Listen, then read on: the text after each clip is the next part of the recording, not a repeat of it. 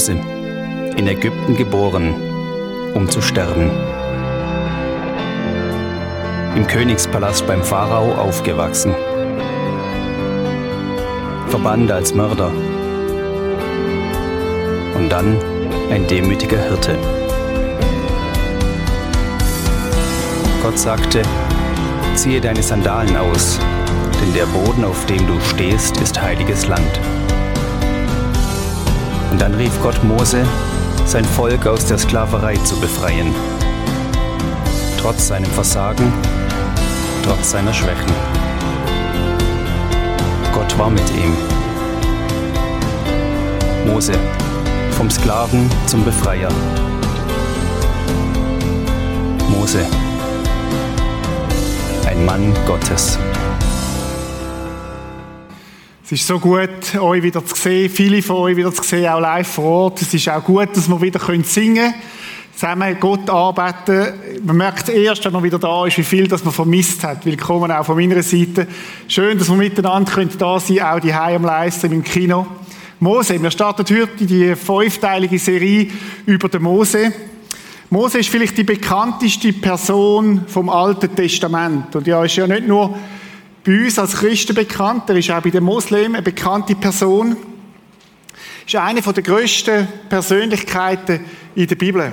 Der Mose hat 1350 vor Christus gelebt.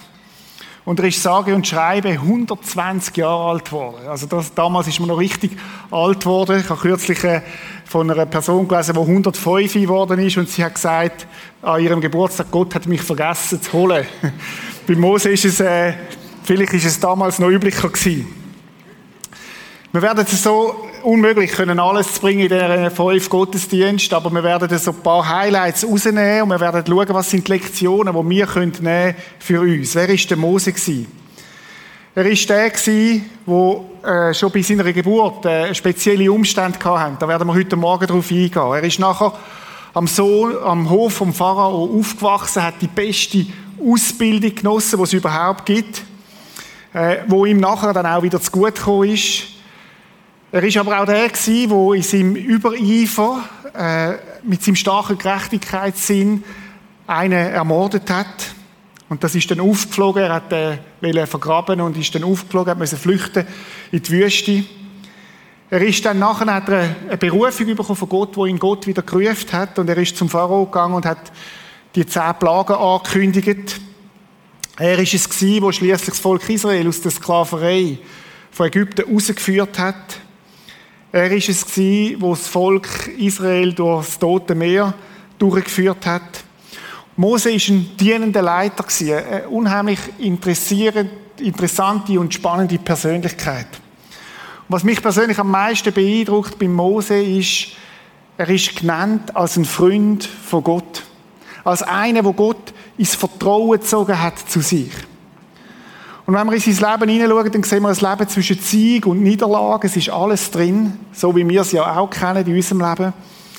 Es ist eine Person, wo ich glaube, wo wir ganz viel lernen können, auch für uns, für unser Leben. Er hat gesagt, der Mose ist 120 Jahre alt geworden. Und man kann sein Leben eigentlich gut, gut einteilen in drei Drittel. Die ersten 40 Jahre ist so Ausbildung, da ist es darum gegangen, wer bin ich? Da geht es darum, um die Identität, um die Stellung in dieser Welt. Äh, das können wir sagen, sind so die ersten 40 Jahre die ihn geprägt haben. Und dann sind 40 Jahre in der Wildnis von der Wüste. Wenn er in den ersten 40 Jahren gelernt hat, wer er ist, hat er in den zweiten 40 Jahren gelernt, dass er niemand ist. Wo Zerbruch war, wo schwierig war, wo wo, wo es nicht mehr einfach um, um aufgegangen ist. 40 Jahre in der Wüste, er hat nur noch die Schafe gehütet von seinem Schwiegervater. Irgendwie sind die Ambitionen tief geworden. Und dann hat er die Berufung bekommen von Gott. Wo Gott durch einen Dornbursch, der brennt hat, zu ihm geredet hat. Und dann kommen 40 Jahre, die letzten 40 Jahre im Leben, wo er das Volk Israel geführt hat, durch die Wüste, aus der Befreiung raus. Und man könnte sagen, wo so fruchtbare Jahre gekommen sind im Leben von Mose. Vielleicht bist du schon älter. Fünf, ich würde jetzt mal sagen, das ist eigentlich eine Predigt für alle, die über 50 sind. Die müssen besonders gut zuhören. Oder manchmal denkt man so, ja, jetzt bin ich so, gehe gegen die 60 Pension und das ist das jetzt in meinem Leben. Und Gott hat nochmal Mose, die fruchtbaren Jahre sind erst im letzten Drittel gekommen von seinem Leben. Also es könnte sein, dass Gott auch für dich etwas parat hat, wenn du schon älter bist. Los gut zu. Es gibt viele Lektionen, die man mitnehmen können aus dem Leben von Mose. Und wir werden verschiedene Arten daran anschauen. Einerseits aus ihm als Leiter lernen, aber andererseits auch ist das Alte Testament immer auch wie ein, wie ein Bilderbuch für das, was im Neuen Testament passiert. Das Volk Israel ist immer auch ein Bild für Kille, für Gemeinde. Und wir werden sehen, dass es Lektionen gibt aus dem Leben von Mose, wo auch Lektionen sind für uns als Christen, unsere Beziehung mit Gott. Es ist eine historische Geschichte und sie dient, das Alte Testament ist immer auch eine Illustration für das, was Jesus uns möchte sagen. Ich habe der Predigt heute Morgen den Titel gegeben, Plan B.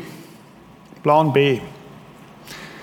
Wir alle sind Menschen, die planen, die Träume haben in unserem Leben. Und manche von uns haben schon erlebt, dass der Plan A nicht aufgeht. Irgendwie sind Sachen dazwischen gekommen, die wir nicht erwartet hätten, die wir nicht können planen Und dann fragen wir uns, gibt es einen Plan B in meinem Leben? Gibt es nochmal einen Plan B, wo könnte aufgehen, wo, könnte, wo es könnte gut, wo es könnte gut kommen? Also die Predigt ist für alle, für die, die sagen, mein Plan A ist eigentlich gescheitert oder ist nicht aufgegangen. Und ich möchte euch heute Morgen zeigen, dass Gott einen Plan B hat, der vorbereitet ist. Möchte tauchen jetzt in die Geschichte als erstes, die Zeitgeschichte, um ein bisschen zu verstehen, in welche Situation ist der Mose geboren, was war damals. Volk Israel, Nachkommen vom Josef, sind in Ägypten gewesen und der neue Pharao hat nichts mehr gewusst vom Josef. Josef ist ja der Regierungsbeamte, Chefbeamte gewesen und Generationen später hat der Pharao nichts mehr gewusst von dem Josef. Und das Volk Israel ist gewachsen. Und wie es so die Herrscher haben, wenn sie merken, dass ein anderes Volk in seinem Land wächst, ist das eine Bedrohung, eine Gefahr für ihn. Und so hat er die Nachkommen vom Josef, das Volk Israel, gezwungen zur Fronarbeit, Sklaverei, könnte man dem heute sagen. Sie sind unterjocht gewesen, sie mussten arbeiten, ohne wirklich etwas zu verdienen. Sie haben äh, stark unterdrückt gewesen. Und Sklaverei ist ja ein Thema, das nicht nur damals ein Thema war, sondern das auch heute noch ein Thema ist. Ich habe gerade vor einigen Tagen wieder einen Bericht gelesen von der modernen Sklaverei. Äh, Menschenhandel als ein Thema, wo auch in der Schweiz offensichtlich ein Thema ist. Sexhandel.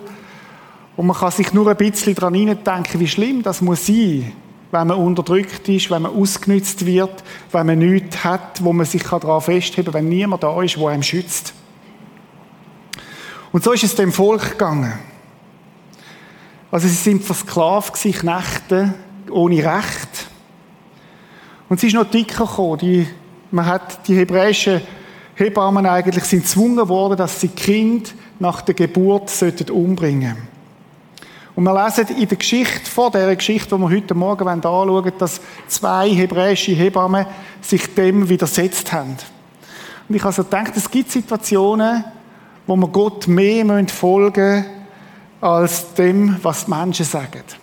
Und das ist so eine Situation gewesen. Die beiden hebräischen Frauen werden als Heldinnen dargestellt, als Frauen, die mehr auf Gott gelesen haben und geschaut haben, als das, was der Staat verordnet hat.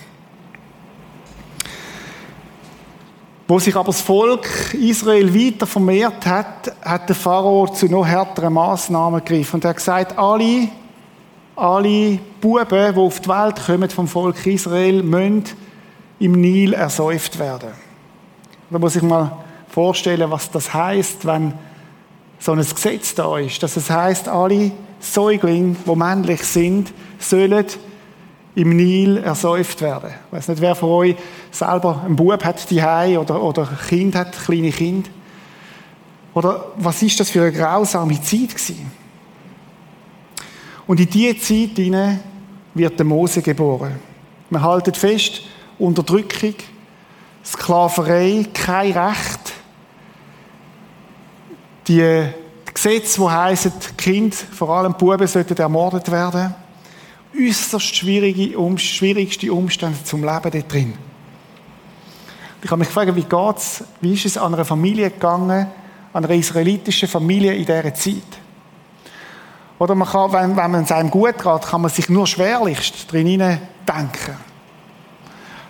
Und nochmal, es gibt auch in unserer Zeit Leute, die unter Sklaverei leben, in Nepal, Indien zum Beispiel. Kein Recht. Und in das Klima hinein kommt die Story von Mose. Das ist so die Zeitgeschichte, wo, wo, wo die Story von Mose reinkommt. Und wir werden uns jetzt Vers für Vers da durchgehen. Zu jener Zeit heiratete ein Mann vom Stamme Levi eine Frau aus demselben Stamm.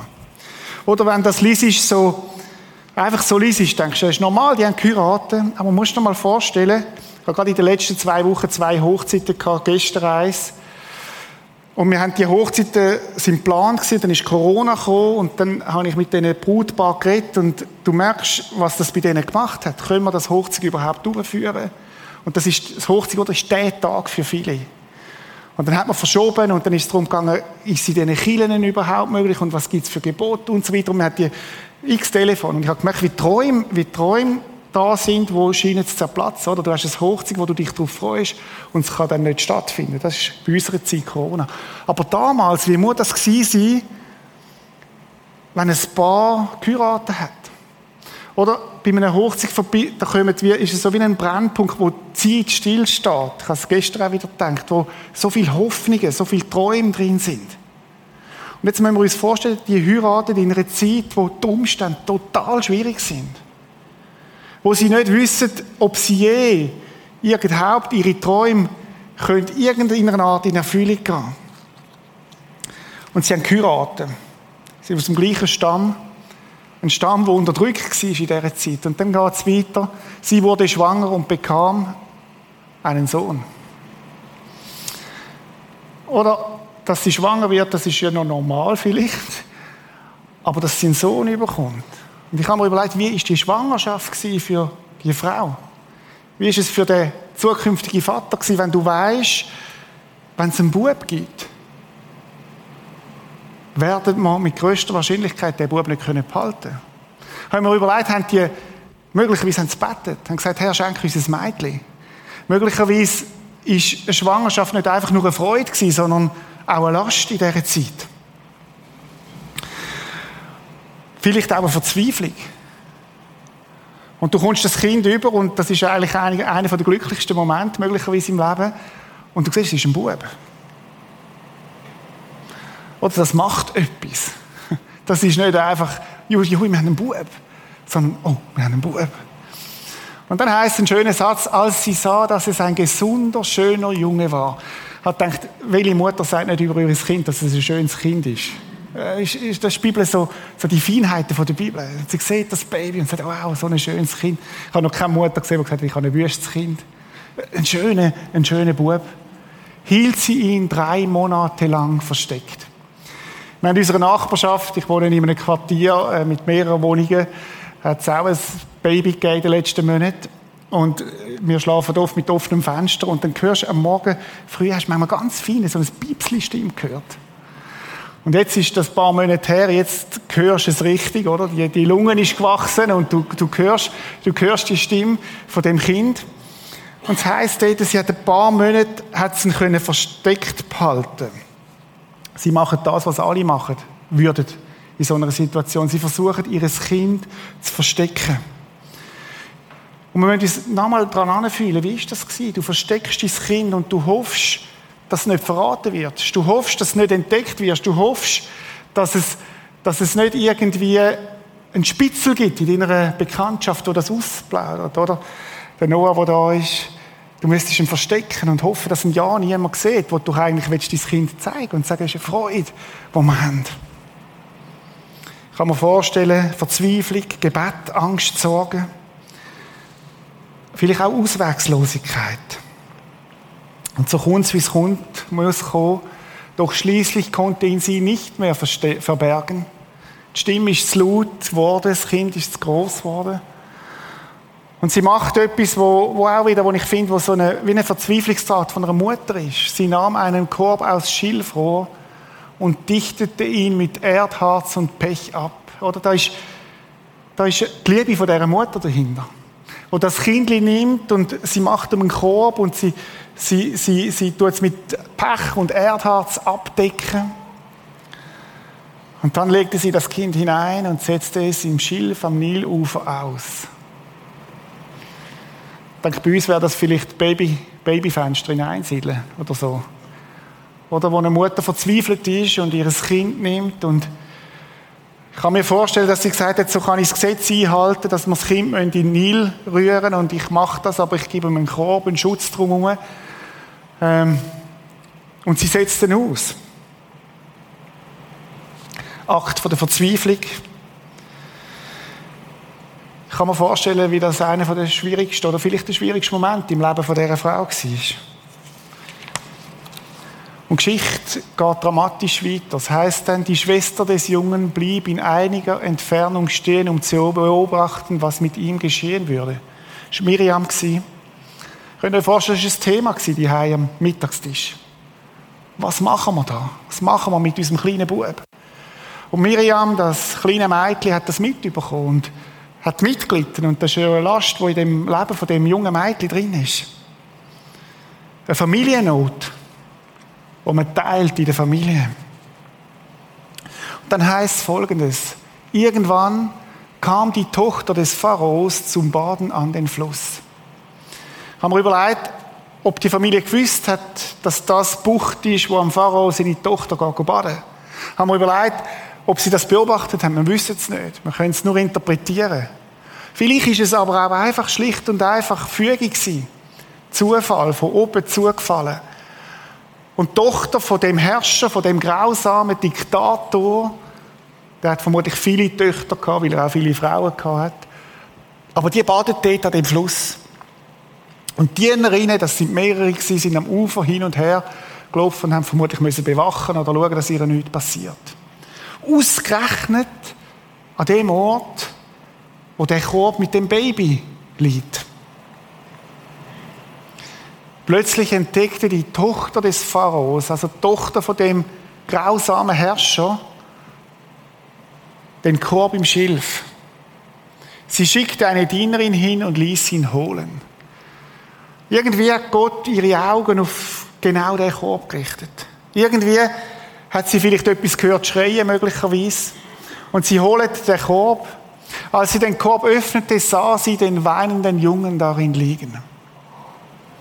Und jetzt kommt ein interessanter Satz. Sie bekam Mitleid. Sie bekam Mitleid. Oder das ist etwas, was mir oft begegnet, wenn Gesetze da sind. Mir geht es manchmal so mit Flüchtlingen. Oder das sind die Gesetze, wo man sagt, so viel darf verdienen und so viel darf raus und so weiter. Und wir sagen, ja, das ist gut, das braucht eine Ordnung und so weiter. Und ich möchte jetzt auch nicht politisch werden an dem Punkt. Aber in dem Moment, wo du eine Geschichte persönlich kennst von einem Menschen, kann sich alles total verändern. In dem Moment, wo du das Schicksal kennst von einem Menschen, wo durch ganz Schwieriges durch ist, wo möglicherweise hat man seine Familie verlassen aus wirtschaftlicher Not, weil er seine Familie nicht mehr können ernähren und du kennst die Geschichte, dann kann sich plötzlich Mitleid regen. Ich habe das selber schon erlebt. Und darum ist es für mich immer wichtig, von Menschen Geschichten zu kennen. Ich möchte wissen, erzähl mir deine Geschichte. Erzähl mir deine Geschichte auch mit Gott. Ja, viele Menschen, wo ich mit ihnen im Gespräch bin, die mir sagen, was sie erlebt haben in der Kirche. Und du fragst dich, warum, wenn sie nicht mit Gott am Hut haben, weil sie Schwieriges erlebt haben. Und plötzlich kommt das Mitleid, wo du mitleidest, weil jemand etwas Schwieriges erlebt hat. Und es kommt ganz eine andere Ebene ins Spiel. Und es ist dann nicht mehr so das Kalte, ja, der will ja nicht und weiß ich was. Und sie hat Mitleid bekommen. Das heißt, sie hat empfunden. Mitleid ist so ein starkes Wort. Sie hat plötzlich gemerkt, hey, was passiert mit den Müttern und den Vätern, die ihr Kind da loslassen müssen. Und dann sagt sie, das ist bestimmt eines von den hebräischen Kindern. Sie hat das sofort kombiniert. Und jetzt kommt ein Vers, den ich absolut den Hammer finde. Weil es tut mit einem kleinen Mädchen. Da ging die Schwester des Jungen zu ihr, wenn ihr euch das mal vorstellt, die kleine Schwester von dem Baby, wo zugeschaut hat, geht zu der hohen Prinzessin und sagt ihr, ich kenne eine hebräische Frau, die gerade stillt. Soll ich sie rufen? dann kann sie das Kind für dich stillen. Oder da machen wir geschwind einen Exkurs, da braucht Gott ein kleines Mädchen. Für eine Geschichte, die nachher Weltgeschichte schreibt. Wir wissen, dass der Mose, kommen noch darauf, wie er gebraucht worden die kleine Miriam. Und Gott setzt sie ein und sie geht dorthin, grün und so wie Kinder manchmal sind, direkt und fragen sie das. Und das ist der Wendepunkt in dieser Geschichte. Lasst mich einen kleinen Exkurs machen. Der Martin hat es vorhin gesagt, wir brauchen Mitarbeiter für Kind. Oder Kinder sind für uns nicht einfach Kinder in unserer Kirche, die auch noch ein Programm brauchen, damit die Eltern können in den Gottesdienst und dass den Eltern gut geht und dass die wichtigen Personen dann da können in Ruhe zu sein, sondern Kinder sind absolut entscheidend. Und es ist entscheidend, was Kind mit überkommen in den Kinderjahren. Es ist entscheidend, was sie für ein Gepräge haben, was sie für eine Sicht überkommen, dass sie verstehen, dass Gott sie liebt. Und darum machen wir Kinderkille. Und darum möchte ich euch bitten, helfen mit, dass wir auch nach dem Sommer wieder genug Mitarbeiter haben in der Kinderkille. Es ist ein Privileg, wenn wir in die Kinder investieren können. Oder ihr Erwachsenen habt gute Filter. Die Kinder haben oft gar keine Filter. Und darum, ist es entscheidend, ihnen gute Nachrichten mitzugeben. Danke allen, die sich einsetzen da in unserer Kinderkille. Und wir haben durch Corona eine, eine schwierige Situation. Wir haben keinen Job mehr können machen. Wir haben nicht können da vor Ort werben für die Mitarbeiter bei den Kindern. Überleg dir, ob das dein Platz könnte sein, wo Gott dich ruft und sagt, hey, investier dich in Kind. Vielleicht bist du mal dabei gewesen, der Kinderabend, hast Pause gemacht, steig wieder ein. Wir brauchen viele, die mithelfen, weil jedes Jahr auch einige wieder aufhören. Danke vielmals. Ich kenne eine hebräische Frau, sagt sie.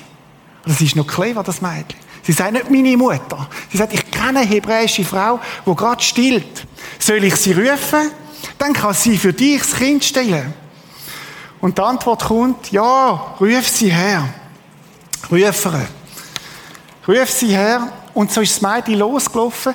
Und ihr müsst, müsst euch die Situation vorstellen, die vielleicht fünfjährige, sechsjährige, ich weiß nicht, wie alt sie war, rennt heim zu der Mutter. Und die Mutter verzweifelt, ich kann mir vorstellen, die hat gar nicht mehr angeschaut.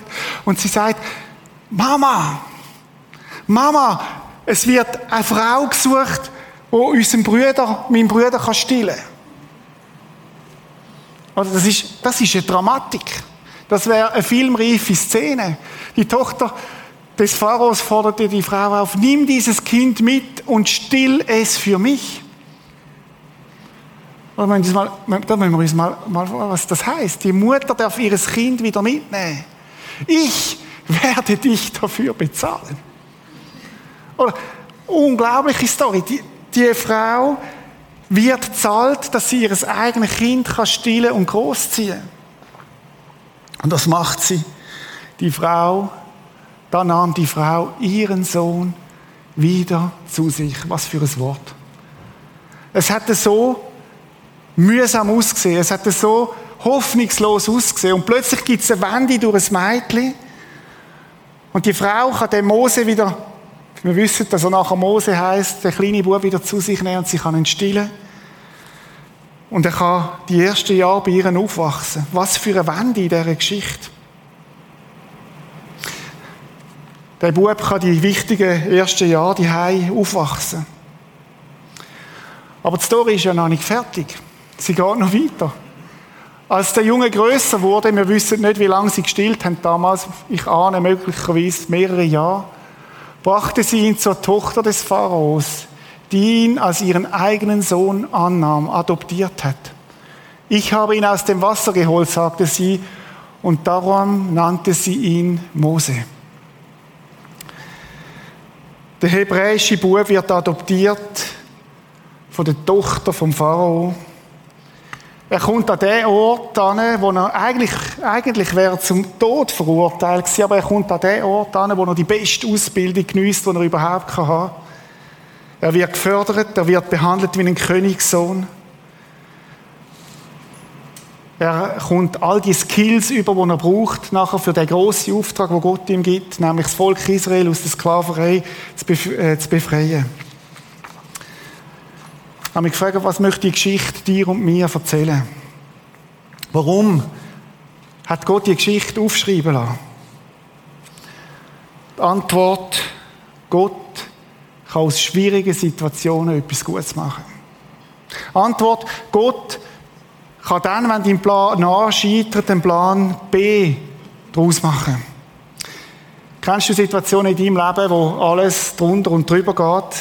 Der Mike Giaconelli, er ist ein bekannter Buchautor, er hat es mal so gesagt, in meinem Leben gibt es mehr Phasen und Jahre, wo alles drunter und drüber geht, als Phasen, wo ich alles verstehe und alles aufgeht, wie ein aufgeräumtes Bücherregal.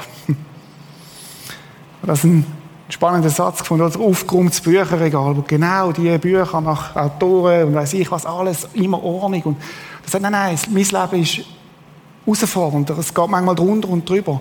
Phasen, Situationen, Ereignisse, wo man nicht, sich nicht auswählt, wo man Silvester feiert und dann passiert in dem Jahr plötzlich Sachen, wo du dir gar nicht ausgemalt hast.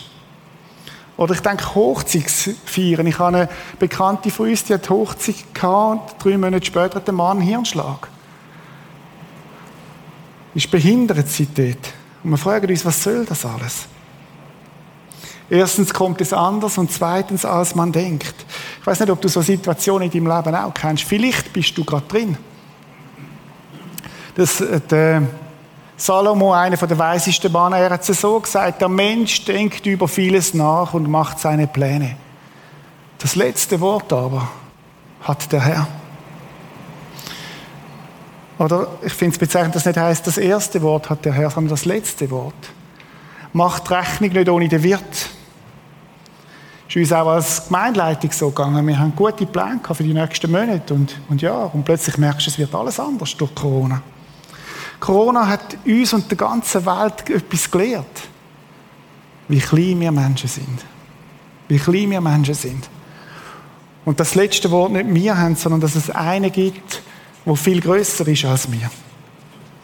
Möchte ich fragen, vielleicht die am Livestream, vielleicht im Kino da im Saal, bist du gerade herausgefordert in deinem Leben? Sind die Umstände schwierig und du tappst im Nebel? Vielleicht machst du dir echt Sorgen über die Firma, wo du schaffst und du denkst, wie kommt das alles? Vielleicht bist du herausgefordert in deiner Ehe, wo du nicht weißt, was der nächste Schritt ist. Vielleicht mit einem von deinen Kindern, wo du denkst, wir haben so viel investiert und es geht in eine andere Richtung. Vielleicht in der Beziehung dann möchte ich dir heute Morgen, eine Botschaft für heute Morgen, Achtung, Gott hat einen Keimplan. Gott hat einen Keimplan, auch für dies und mein Leben. Vielleicht erkennen wir das heute noch nicht. Ich kann mir vorstellen, vielleicht ist in dieser Phase wie die Mutter von Mose, alles sieht schwierig aus, wir, wir, wir sehen es noch gar nicht. Möchte euch eine aktuelle Corona-Geschichte dazu erzählen. Heute Morgen noch mit dem Mauro Ganzotto telefoniert und habe gefragt, darf ich sie erzählen? Oder der Mauro Gonzotto ist ein Mann, der jahrelang bei uns im Alpha-Kurs mitgeschafft hat, der ein Teil ist von unserer Kirche. Und er hat eine Krebsdiagnose bekommen. Von einem Tag auf den anderen, oder? Das ist ja die Realität, wo von einem Tag auf den anderen alles sieht gut aus und plötzlich hast du die Diagnose. Und er ist zu mir ins Büro gekommen, wir haben miteinander bettet und unsere leeren Hände angestreckt und gesagt, Jesus, wir sind vor dir. Und dann ist im Frühling Corona noch dazugekommen, oder? Das geht noch so oben drauf. Und zu dieser schwierigen Situation kommt noch das. Und, und ähm, ja, es ist herausfordernd. Und dann hat er mir, vor ein paar Wochen haben wir wieder telefoniert miteinander, hat er mir Folgendes erzählt. Hat er gesagt, Reto, durch die Krankheit hat meine Familie angefangen, jeden Abend am 8. Uhr, zwei erwachsene Kinder und sie sind ihre Frau, haben wir angefangen, am 8. Uhr über WhatsApp miteinander zu beten. Was jahrelang nicht der Fall war. Plötzlich haben wir miteinander angefangen zu beten. Es sind Sachen möglich geworden, die wir uns vorher gar nicht vorgestellt haben. Und aus etwas Schwierigem ist etwas Gutes geworden. Vor einigen Wochen oder ein, zwei Wochen hat er wieder angefangen zu arbeiten, hat eine gute Diagnose. Das ist ein Wunder von Jesus. Aber was ich möchte sagen ist, es geht ja nicht immer so. Aber Gott kann aus etwas Schwierigem etwas Gutes machen. Anderes Beispiel, Missionare, die ausreisen wollten, und wegen Corona nicht haben können ausreisen wo sich jahrelang vorbereitet haben, dass sie können in das Land, wo Gott ihnen aufs Herz gelegt hat, dass sie können Jesus verkündigen und sie schreiben in ihrem Gebetsbrief folgendes. Geschichte wie die von Lazarus, von Jairus Tochter oder von Jesus, der aus dem Grab aufersteht, machen uns Mut. Gottes Geschichte ist noch nicht zu Ende. Er bleibt vertrauenswürdig. Wir mögen enttäuscht sein, dass sich unsere Hoffnung, Pläne und Gebete nicht erfüllt haben. Aber wenn wir vertrauensvoll an Jesus, dem guten Hirten, festhalten, werden wir am Ende der Geschichte nicht enttäuscht dastehen. Das Vertrauen nicht wegrühren. Gott hat einen Plan B. Gott hat einen Plan B. Römer 8, 28 gibt es einen Vers, wo ich jahrelang sehr Respekt hatte davon. Es ist kein Vers, ich will das noch sagen, wo man einfach anderen um den Kopf schiessen sondern es ist ein Vers, wo man im besten Fall für sich selber kann brauchen kann. Dort heißt Folgendes. Wir wissen aber, dass denen, die Gott lieben, alle Dinge zum Besten dienen. Denen, die nach seinem Ratschluss berufen sind. Ich habe hohen Respekt vor dem Vers. Und der Paulus sagt damit nicht, dass alles, was uns widerfährt, gut ist. Vieles ist nicht gut, vieles ist sogar ganz schwierig und schlimm und schlecht. Aber er sagt, selbst diese Sachen können uns zum Guten dienen. Kann Gott etwas Gutes daraus machen. Die Folgen davon können trotzdem gut sein, wenn es bei Gott ist. Und wir dürfen darauf vertrauen, dass Gott auch aus dem Schwierigen etwas Gutes macht. Wissen Sie, die Verheißung kann auch unsere Einstellung dazu verändern, wenn uns schwierige Sachen passieren. Weil wir im Vertrauen bleiben, dass Gott aus dem Schwierigen etwas Gutes machen kann. Und das Gebet könnte dann so sehen, dass es heißt, Gott, ich bin überfordert mit dieser Situation. Ich habe es nicht im Griff, aber ich weiß, dass du es im Griff hast. Und das soll mir lange. Das soll mir lange. Und dann können wir aufschnaufen, weil wir wissen, Gott hat einen Plan dahinter. Am Mose seine Familie war in einer äußerst schweren Situation. Und Gott hat etwas Gutes daraus werden lassen. Etwas Gutes, was man sich damals nicht hätte können aus, nicht hätte können vorstellen. Wir können vertrauen, dass Gott das letzte Wort hat, dass ihm das alles nicht entglitten ist. Dori ten Boom, einige kennen sie, eine holländische Evangelistin, hat nach dem Zweiten Weltkrieg viel geschrieben und auch evangelisiert. Sie hat es so gesagt. Unser Leben ist wie ein riesengroßer Teppich. An ihm wird ständig gewebt und gearbeitet, Farben und Fäden werden zu einem Muster zusammengefügt. Jedoch ist das Problem, dass wir diesen Teppich nur von der Rückseite her sehen. Und da sieht er nicht gut aus. Die Farben passen oft nicht zusammen, das Muster scheint nicht zu stimmen, es gibt manchen Knoten und überall hängen Fäden heraus ein Teppich von der Rückseite. Keiner würde sich ein solches Exemplar in die Wohnung hängen. Bis an unsere Todesgrenze sehen wir unseren Lebensteppich nur von der Rückseite. Dann aber, im Licht der Ewigkeit wird er umgekehrt sichtbar und plötzlich fällt es uns wie Schuppen vor den Augen. Es ist ein farbenprächtiges, herrliches, sinnvolles Muster. Die Rückseite mag uns noch so sehr verwirrt haben. Mit einem Mal haben wir ein sinnvolles Ganzes vor uns. Was können wir machen, wenn wir wieder mal Situationen sind, wo wir nicht verstehen, wo wir nicht einordnen können? Der Hebräerbriefschreiber sagt es so, darum werft euer Vertrauen nicht weg, welches eine große Belohnung hat. Antwort ist, auch dann im Vertrauen bleiben, wenn du die Lösung noch nicht siehst.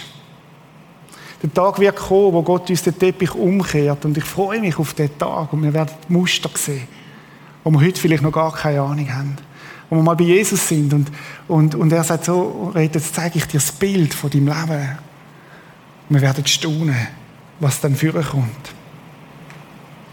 Ist es nicht eine gewaltige Geschichte im Leben von Mose am Anfang von seinem Leben? Wie Gott das vorbereitet hat, ohne dass die Tochter vom Pharao gewusst hat, was dahinter ist. Es ist ein Plan B. Ein gewaltiger Plan, wo Gott hat. Ich habe am Anfang gesagt, die Geschichte vom Alten Testament ist immer auch eine Illustration für unser Leben, für das unsere Geschichte. Und die Unterdrückung vom Volk Israel ist auch ein Bild für das, wo Gott sagt, der Mensch ist unterdrückt, ist in einer Sklaverei, und zwar nicht vom Pharao, sondern von der Sünde. Von Sachen, die ihm festhalten, wo er gebunden ist, wo er nicht frei ist. Und die grösste Katastrophe für uns Menschen ist ja nicht der Hunger oder sondern ist Rebellion gegen Gott. Und die Bibel redet von diesen Konsequenzen und sie sagt, der Lohn der Sünde ist der Tod.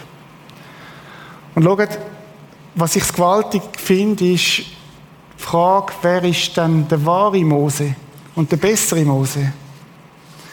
Es gibt einen, der der bessere Mose ist, und der hat nicht das Volk aus der Gefangenschaft geführt, sondern ist gekommen, um dich und mich aus der Gefangenschaft zu führen. Er ist gekommen, um dir und mir Perspektiven zu geben, wenn du nicht mehr weiter siehst. Auch ihm ist bereits als Säugling nach dem Leben betrachtet worden. Man hat ihn nicht ersäufen sondern man hat ihn mit dem Schwert umbringen Der, der gegen ihn war, war nicht der Pharao, sondern der Herodes. Er hat nicht sollen, auch die Mächtigen von dieser Zeit haben Angst vor ihm, obwohl er nur ein kleines Baby war. Er ist der Befreier, der Gott mit uns, der, der gekommen ist, wo Gott geschickt hat, um uns in die Freiheit zu führen, ins verheißene Land zu führen. Er ist nicht der Erlöser von der Sklaverei, sondern der Erlöser von der Schuld und der Sünde. Und sein Name ist Jesus Christus. Mose ist ein Bild für das, was Jesus da hat. Und er ist auf Geburt, es hat so viele Parallelen schon bei der Geburt. Und Gott hat einen Plan gehabt, das ist der Plan C. Und der Plan C, der soll auch in deinem Leben können Wirklichkeit sein, dort, wo es bei dir schwierig ist. Gott hat einen Plan C. Und vielleicht denkst du, wo bin ich gelandet? Habe ich überhaupt noch Perspektive? Vielleicht ist es dein Versagen, das dich bindet. Vielleicht bist du in einer Sucht drin, wo du mit niemandem kannst reden Vielleicht bist du ans Ende angekommen von deiner Beziehungskompetenz. Dann lass dir sagen heute Morgen, Gott hat einen Plan C für dein Leben. Und der Plan C hat einen Namen und das ist Jesus Christus. Und von ihm heißt Gott aber schenkt uns in der Gemeinschaft mit Jesus Christus, unserem Herrn, ewiges Leben. Er ist der Plan C, der auch in deinem Leben will Wirklichkeit sein. Meine Frage heute Morgen ist, wenn du am Livestream bist, im Kino oder auch da im Saal, brauchst du einen Plan C? Gibt es eine Situation in deinem Leben, wo du drin steckst, in deiner Phase, vielleicht mit deinem Geschäft, wo du sagst, ich bin am Ende von meinem Latin? Das ist Gottes Spezialgebiet. Und ich möchte dir sagen, es gibt keine Situation, wo du drin steckst, wo so groß ist, dass Gottes Plan C nicht größer ist. In Jesus Christus ist der wahre Befreier auf die Erde gekommen. Der, der uns ins verheißene Land führt. Und das verheißene Land kann da anfangen und heißt aber mal, wenn, der, wenn das Bild fertig ist, wenn der Teppich gekehrt ist, wo wir werden staunen. Weil der wahre Künstler ist Jesus Christus. Und er hat Hoffnung für dein Leben denke an das Paar, das vor einigen Jahren, viel, manches Jahr, zu mir gekommen ist. Beide haben eine Scheidung hinter sich gehabt. Und sie haben das Gefühl gehabt, Gott hat sie vergessen oder Gott hat sie aufgegeben und sie haben Scham in ihrem Leben. Und ich habe ihnen erzählt, dass Gott ein Gott ist vom Plan B und vom Plan C. Und dass es bei Jesus keine hoffnungslose Situation gibt, sondern dass Jesus der ist, wo ihnen eine neue Chance gibt. Weil er gekommen ist, um zu vergeben und weil er zahlt hat am Kreuz, damit wir leben können. Und sie haben den Plan C angenommen. Und sie sind heute Menschen, die Gott in großem Maß braucht. Wo Gott nochmal etwas Neues angefangen hat. Wie komme ich dazu, dass der Plan C in meinem Leben Wirklichkeit wird? Es braucht vielleicht einen Moment von der Demut, sich einzugestehen, Gott, ich kann es selber nicht. Ich bin angewiesen auf dich und ich gebe mich dir hin. Wir lesen später bei Mose, bei der Berufung, dass er die Schuhe ausziehen muss. Und vielleicht ist es da, in so einem Moment mal die Schuhe ausziehen, auf das Knie zu gehen. Heute Morgen, an dem Moment, und sagen, Jesus, ich brauche dich. Und dann wird Jesus kommen und sagen, ich gebe dir nochmal eine neue Chance. Ich gebe dir wieder eine neue Chance. Weil der Plan C größer ist als der Plan A. Die ihn aber aufnahmen und an ihn glaubten, denen gab er das Recht, Kinder Gottes zu werden. Bist du das Kind von Gott? Brauchst du ihn neu wieder in deinem Leben? Brauchst du die Zusage, dass es einen Plan C gibt, auch für dein Leben? Ich möchte es dir sagen heute Morgen. Das ist die Botschaft für heute Morgen. Gott hat einen Plan B und Gott hat einen Plan C, auch für dein Leben. Amen. Ich möchte beten. Jesus, danke vielmals, dass der Moses Bild ist, das auf dich hinweist. Und auch dich hat man umbringen als Kind und auch, es hätte nicht dürfen sein, dass du kommst, aber du hast dich nicht abhalten lassen. Du bist demütig, du bist in einem Stall auf die Welt gekommen. Du hättest in einem Palast auf die Welt kommen. Und es ist Gottes Keimplan dass er den Retter geschickt hat, den Mensch, dass du Mensch geworden bist, Jesus. Und du bist heute Morgen da und ich möchte dich bitten für die Menschen, die jetzt zugelassen haben am Livestream, die da sind, die heute Morgen die Zusage brauchen, dass sie einen Plan B und einen C brauchen. Danke, dass deine, deine absolute Kompetenz ist, aus Schwierigem etwas Gutes zu machen. Und wir sind manchmal verzweifelt, weil wir den Teppich nur von hinten sehen, aber danke siehst du von vorne her. Ich möchte dich bitten, wenn heute Morgen Menschen zugelassen haben, die entmutigt sind, dass du jetzt sie ermutigst und dass sie dort, wo sie sind, vor dir auf die Knie gehen, innerlich oder äußerlich und sagen, Jesus, ich brauche dich, den Plan C. Bete für die, die in schwierigsten Situationen sind, wirtschaftlicher Art. Dass sie erleben, dass du ihnen hilfst. Bete für die, die in Ehekrise sind, die nicht mehr weiter sehen, dass du ihnen sagst, es gibt einen Plan C, wo Jesus heißt. Bete für die, die gebunden sind, in Sucht sind, wo irgendwie nicht mehr durchsehen. Dass du dich über sie erbarmst und dass heute Morgen die Botschaft vielleicht nur für dich ist. Jesus ist der Plan C. Wend dich an ihn. Und es gibt keine Situation, wo hoffnungslos ist, dass du es nicht könntest für dich in Anspruch nehmen. Amen.